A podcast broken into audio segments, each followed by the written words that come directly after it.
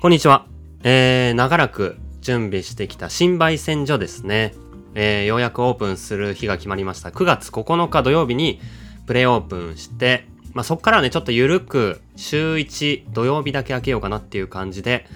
えー、ゆるゆると、えー、オープンしていこうかなっていうふうに思うんですが、まあ、もともとは、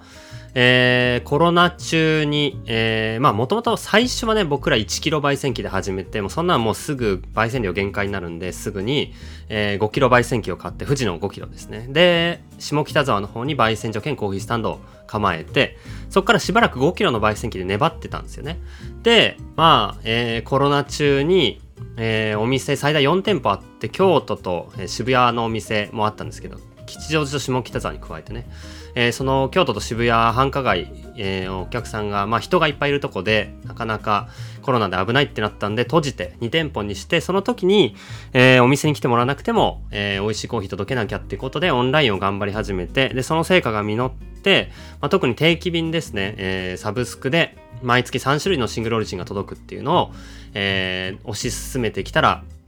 まあ、焙煎量が限界になって、毎日焼いてももう焼ききれ焼ききれない状況になって、えー、大きい焙煎機を買おうっていうのが、まあ、2022年、去年ですね。で、そこから、大きい焙煎機を探してたんですけど、ご縁があって、オニバスコーヒーさんから、えー、22キロのプロバットの、えー、60年前の焙煎機ですね。ヴィンテージの焙煎機を、えー、譲っていただくことになって、で、その焙煎機を設置する場所が、えー、三鷹の方に見つかって、三鷹というと、まあ、中央線で新宿から15分ぐらい西側に行ったとこですね。えー、吉祥寺の、僕らの1号店の吉祥寺の1個、えー、西側の隣駅で、えー、まあ、ベッドタウンというか、住み心地のいい住宅街なんですけど、そこからバスで南に10分ぐらい行ったところ。なんでまあ、言ってしまえば、本当に住宅街、市役所があるんですけど、市役所の横みたいなとこに、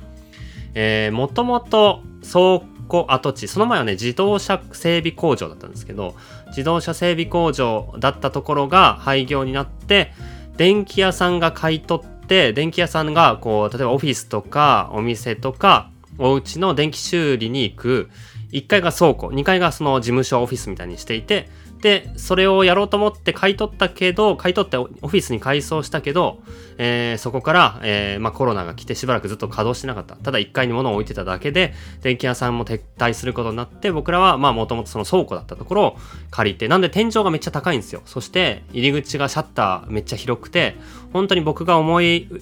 描いていたメルボルンにあるスモールバッチっていう、まあ、ガレージみたいなところにある、ロースター兼手前がコーヒースタンドになってるみたいなところのイメージにすごい近くて、そこで、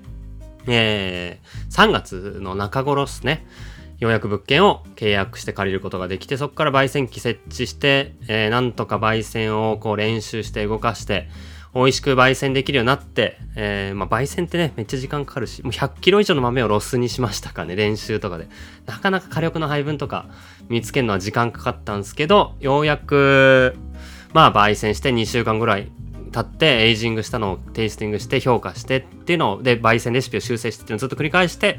えー、6月には美味しくなって7月からほぼ全てのコーヒーを、まあ、そのプロバットで焙煎するようになって今まで毎日焼いてたのも週2日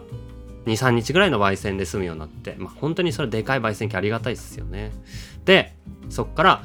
えーまあ、内装工事も始めてえー、ようやく完成したので、まあ、カフェ、コーヒーショップ兼焙煎所という形でオープンしようかなというところになりました。いや、楽しみですね。新しい拠点がオープンするのはやっぱ楽しみ。お披露目するのは楽しみですね。まあ、言ってしまえばそこ焙煎所なんで、豆が焼ければいいっちゃいいんですよね。じゃあなんでコーヒースタンド作作ったんだって話なんですけど、やっぱ焙煎してる様子を見てほしかったり、セミナーとか、まあそういうイベントもやりたいし、三鷹のエリアの人にもコーヒー飲んでもらえたらいいと思うので、まあ週末だけでも開ける形でも、まあ最悪、最終的にはね、どんどんどんどん、えー、開ける日数増やして、えー、焙煎日以外は全部開けるとか、焙煎中もなんか開けられたら考えたいんですけど、とかを、まあ、けん考えているというところです。ようやくなんですけど、まあ、やっぱり、こう、機械、機材の選定とか、マシン何にするとか、えー、配置どうする、オペレーションどうするみたいなところで、なんかね、コーヒーの仕事で一番何が楽しいかって、その空間作ったりするのが楽しいっすね。実際にこう、リアルのもの、ものづくりの仕事だと思うんで、コーヒーってある意味。まあ豆をね、仕入れて、その実際にある豆を焙煎して、実際にそれをテイスティングしてっていう、こうリアルの仕事ですし、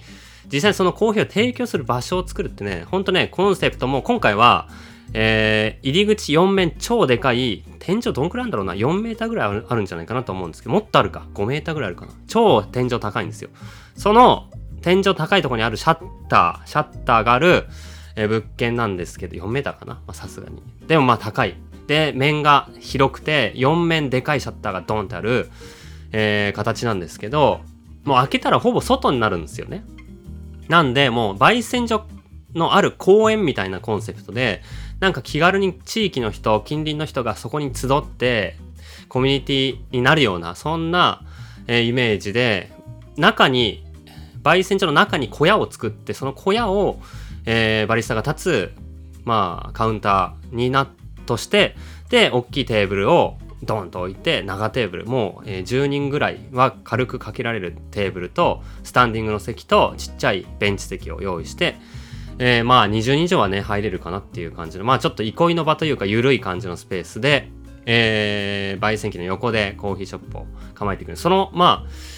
コンセプト作りというか一緒に設計の人とじゃあどんな木にしようかどんな配置にしようかどういうノリでまあ、かしこまって近代的に、ブルーボトルみたいにちょっとかっこいい感じにして、照明こんな感じで、色合いをこうで、みたいな話の、まあ、拠点作り、リアルなものづくりが、やっぱり楽しいなと思いました、今回は。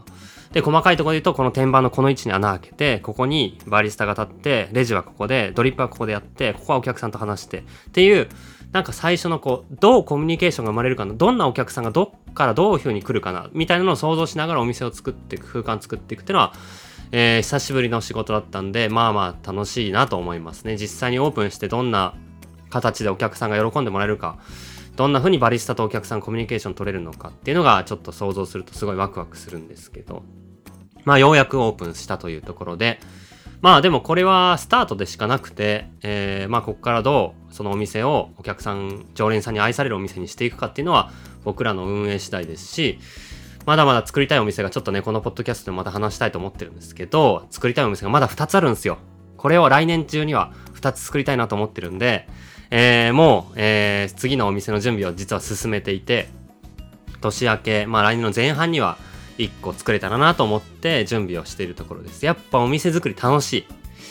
はい。そんなところで、えー、近況報告というところで、焙煎所のオープンがもうすぐっていうお話でした。ぜひ、えー、東京にいらっしゃって、三鷹来れるよっていう方いたら、しばらく土曜日僕も立っていますので来ていただけたらと思います。楽しみにしててください。